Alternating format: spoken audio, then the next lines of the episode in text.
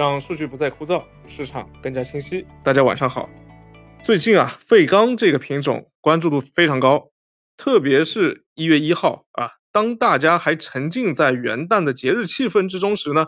生态环境部、国家发改委等五部门就联合发布了关于规范再生钢铁原料进口管理有关事项的公告。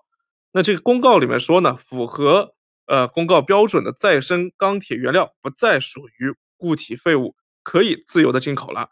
也就是说，通俗的来讲呢，就是呃钢废钢这一块的话，用了一个新的标准放开了进口。那这个事情的话，实际上在呃去年的十一月份、十二月份就持续的受到大家关注啊，只不过现在一月一号的时候靴子落地了。那在目前这样子的一个铁矿石居铁矿石的价格居高不下，钢材价格经历了一轮大幅上涨的这么一个背景之下。那这个政策的实施到底会有什么影响呢？我相信也是大家非常关注的。那今天亮哥也是特别邀请了两位嘉宾来为我们解答，啊，他们分别是上海钢联金属产业研究中心的研究员宋晓文和郭郭素贤。啊，宋晓文是我们金属产业研究中心专门负责行情研究的啊这个研究员，然后苏轼啊郭素贤是我们的数据分析师。所以这两位呢，呃，之前也是在公开和非公开的渠道里面，对于这个我们再生钢铁原料进口啊，它的具体的情况，包括影响，都做了自己的分析。那欢迎二位做客我们的这个叶博士。那么小文啊，就是这一次放开进口的这个再生钢铁原料，和之前我们进口的废钢。有什么不同呢？好的，谢谢主持人。呃，这一次呢，从一月一号啊实施的这个再生钢铁原料的这个呃国标国家标准，实际上跟之前二零一七年公布的废钢铁的标准有很大的一个差异。呃，就是我们我们也仔细看了分析了这个刚刚公布的再生钢铁原料这个标准啊，像从这个标准看下来，较之前的废钢铁的这个标准有很大的一个差异。呃。它里面分的更加的明确和有更多的一个呃规定啊，之前的话基本上是呃这一块是比较缺失的，所以在之前的话，我们的废钢铁这一块基本上进口是非常困难，所以一度是被称为洋垃圾。那么现在的话，为了就是说为了呃去去我们去争取整个全球的这个优质的废钢资源，所以我们呃现在出台这个再生的钢铁原料。那么其中呢呃。分为七大类型，因为废钢里面呃比较的复杂，所以呢，在这个再生钢铁原料里面，呃分了七大类型，主要包括啊重型、中型、小型、破碎、包块、合金和铸铁等七大类型。然后在这七大类型里面又分为十八个排号啊，十八排号。那其中呢，我们也是重点关注了一些细则，比如说呃在这个再生钢铁原料里面。它对一个夹杂物的含量有非常严格的一个要求。那么其中刚才说到有十八个排号里面，其中有十个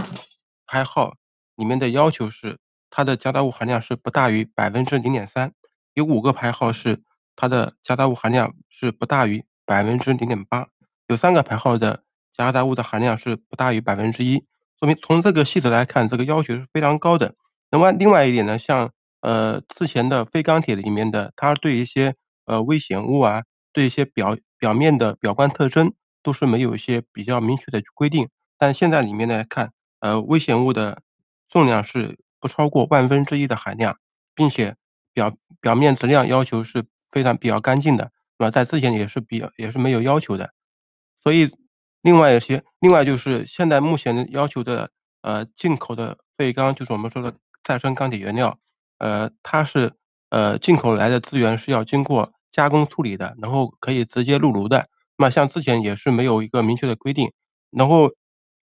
基本上来看下来，我们这个进口废钢这一块的话，就进口这个再生钢铁原料这一块，呃，目前看下来基本上呃是呃符合要求的，基本上是国际的优质废钢。像之前一些呃相对来说可能呃低档的或或或劣质的废钢。应该是很难很难进口的啊。好的，好的，也就是说，呃，这一次这个新的目录里面的话，它实际上就有点类似于我们之前，啊，有色金属，啊，这个进口重新放开之后，然后标准有了大幅的提高，啊。那按照我的理解的话是这个样子的，但是那现在进口进来的这些费用因为我们知道废钢这个东西的话，它它本身这个就很难标准化，有很多很多这个夹杂物，啊，然后包括国内和国外的这个废料可能也会有一些差异。那么就现在以新的标准进来的这个再生钢铁原料，那它的这个整体的一个质量和我们国内的现有的在，呃，加工流通的这个废钢资源比的话，它又有什么样的差别呢？哪个更好一点？还是说，呃，都一样？这个小文你怎么看的？呃，就在我看来，就是国际的目前符合要求的这种钢再生钢铁原料，呃，应该是比较优质的一这种原料吧。然后我们国内流通的废钢呢，应该是也是比较杂的，也也比较乱啊。我们目前的话，国内的废钢它们有专门没有专门的检验检疫，呃，基本上都是贸易商，呃，经过去收废钢，能够经过一些简单的打包压块，然后送给钢厂，然后钢厂经过一些简单的评级。所以基本上国内这一块相对来说废钢，呃，没有一个非常明确的一个标准和一些规范的一些，呃，检验检疫的一个呃，一个动作。然后在但是在这个钢再生钢铁原料里面呢，呃，是做了非常详细的规定的。然后符合这些规定的就国际废钢，应都应该是都属于优质的废钢。然后，呃，这一块的话可能，呃，会影响对整个废钢的进口呢，会有些影响。好的好的，那也就是说，因为今天我们也在跟跟朋友在聊这个话题啊，就说这个废钢进口说进来以后的话，会不会对市场价格形成直接冲击？但是从我们，呃，当前这个比如说今天今天的这个废钢市场价格来看的话，并没有说因为，呃，我们废钢在1月1号公布了这么一个进口的一个政策之后呢，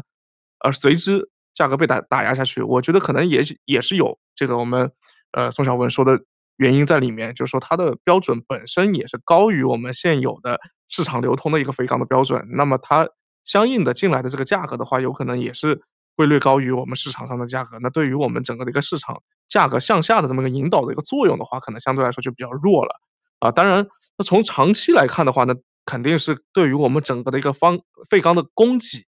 会有些影会有些影响。那所以我们也想知道啊，就说这个，呃，因为现在是整个的一个我们整个的一个比如说像像铁矿石的价格，啊，已经这么高了，钢材的价格已经这么高了。那么，呃，里面很大的一分一部分的原因是因为我们的一个就是供给偏紧这么一个因素在里面。那么废钢的这样子的一个新的政策的进口，呃，是不是会有这方面的原因在里面呢？或者说为什么这个我们要以这个再生钢铁资源的名义，在现在这个时间节点去放开它的进口呢？那这个问题的话，我想请教一下郭素贤，啊，你这个怎么看啊，对于这个问题？呃，谢谢主持人啊。关于这个为什么要以这个再生钢铁这个名义来放开这个废钢的进口呢？我觉得应该有从两点来看。那第一点呢，其实主要是由于我们国家其实这个目前来看的话，其实废钢还是处于一个供不应求的一个状态。那其实为什么呢？就是具体来看的话，就是废钢它目前还是比较重要的，就是说我们目前钢铁行业呢，它其实已经进入了一个提质发展的一个阶段。那废钢呢，它不仅是唯一一个可以替代铁矿石的一个铁素资源，它一方面呢，可以实现我们国家这个绿色生产的一个要求，那另一方面呢，它有效的降低了一个铁矿石它对外依赖度。对面但是呢，我们目前来看的话，就是说，呃，以我们2019年的数据来看呢，2019年它废钢消耗呢，大概就是在2.35个亿左右，其中包含了我们铸造用的那那一部分那一部分废钢。呃，虽然我们目前现在这个钢材积蓄呢，已经破了百亿，但是这个废钢的生产呢，因为废钢它产生量因为这个呃，就是因为废钢的产生是是属于这个下游行业的一些拆解来的。但是目前来看呢，像建筑以及造船这些行业呢，它没有达到一个上尚未达到一个报废周期，它的一个行业的拆解率呢，也比较低。所以说呢，它目前其实拆解出来的废钢量其实是有限的。那以我们测算的一个2019年的这个废钢的资源量呢，其实目前来看是2.5个亿左右。那如果再考虑考虑到那个，呃，钢厂的一个废钢的库存，以及贸易商的一个库存，以及回收商的一个库存来看的话，其实这个明显的看到一个供应不足的一个现象存在。那关于这个废钢的进口的话，废钢进口为什么从政策层面来看的话，就是说我们这个废钢的进口是一直受限制的。就是说废钢进口作为我国这个，呃，供应不足的一个弥补呢，其实是就是没有得到真正的实现。那废钢它一直受这个政策的限制，从17年开始呢，我国废钢就是它这些政策就是持续的在收紧的。那我进进口量呢，主要是在大幅的下减的。那主要是因为它把这个废钢呢，定义成了一个固体废物。所以所以说呢，就是说，呃，因为我们国家对这个固体废物的是有一个进口的限制呢，所以说废钢的进口量也是大幅的在收减的。那关于这个2020年这个11月份这个，呃，再生钢铁原料的国家推荐标准的一个意见稿发布之后呢，就是大家看到了这个废钢进口的一个放开的一个希望。其实这个标准的话，它其实能够统筹这个国内国外国内以及国际的一个优质的一个废钢资源的一个聚集，然后加快这个再生原料钢铁再生钢铁原料进口的一个放开。它其实实质上也是对这个国内市场国内市场这个废钢不足的一个有效的一个弥补的一个方式。好的，也就是说，实际上废钢进口在现在这个节点去放开，我觉得，呃，我们这个速贤的意思呢，核心意思就是说，呃，还是为了一个我们国家的一个这个原料供给的一个安全性，啊，从这个角度去考虑的。那么我相信大家最最关切的、最最关注的应该就是说这一次的这个这个这一个政策出来之后的话呢，对于市场上哪一些方面会有影响？而这些方面的话又有多大的影响？啊，这个可能是大家很关心的。那我们先有请这个苏贤来给我们解释一下，啊，您觉得哪些地方，啊，哪些方面会有影响呢？